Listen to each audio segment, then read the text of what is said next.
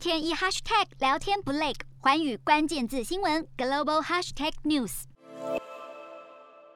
近几年，台湾与欧洲的关系可以说是越走越近，尤其是中东欧的国家。那么，我们第一个会想到的呢，当然就是立陶宛了。不仅在疫情期间，我们两国就互赠了防疫物资。今年，台湾更是在立陶宛设立了办事处。这不仅是实质的大使馆，也是欧洲首个以台湾为名的代表处。虽然接下来呢，立陶宛就遭受到中国大陆强大的报复，不过其他国家依旧是选择跟台湾越走越近。尤其是捷克，在二零。二零年的时候，参议院议长韦德奇还有首都布拉格市长就访问过台湾，而疫情期间呢，我们也是彼此互赠了防疫物资。而二零二一年呢，斯洛伐克跟台湾也是互赠防疫物资，他们也派了阁员代表团来访台，还包括了波兰，也是赠送给台湾疫苗，那我们也是赠送给他了口罩。而在法国的部分呢，二零二一年的时候啊。更是二度有参议院的代表团来访台，蔡总统更表示，希望下一次法国的阁员也可以来访台。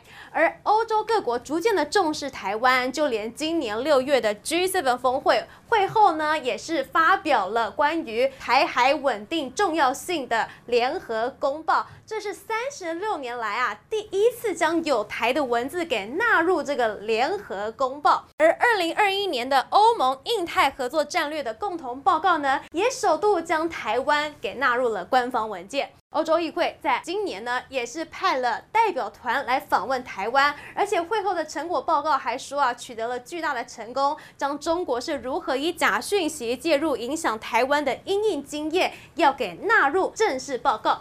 为什么台欧的关系会急速的升温呢？日本的媒体 NHK 就分析，第一个是因为对中国的警戒感升高，中国是急速的在扩张军备与战狼外交等强硬的态度，让欧洲各国呢开始对中国的认识改变了。再来啊，就是对中国的不满，因为中国在二零一二年的时候曾经提出要协助中东欧各国经济发展的一带一路，但是中国承诺的包括巨额投资啊、基础建设等等，几乎都是没有实现的，开始让这些中东欧国家对于中国感到幻灭。第三呢，则是对台湾的看法改变了，因为台湾在防疫上有个优秀的成果，再加上台湾的半导体产业等等，在世界经济供应链中也占有了一席之地，因此也开始强化了欧洲重视台湾的结果。洞悉全球走向，掌握世界脉动，无所不谈，深入分析。我是何荣，寰宇全世界全新升级二点零版，锁定每周三、周六晚间九点，寰宇新闻 MOD 五零一中加八五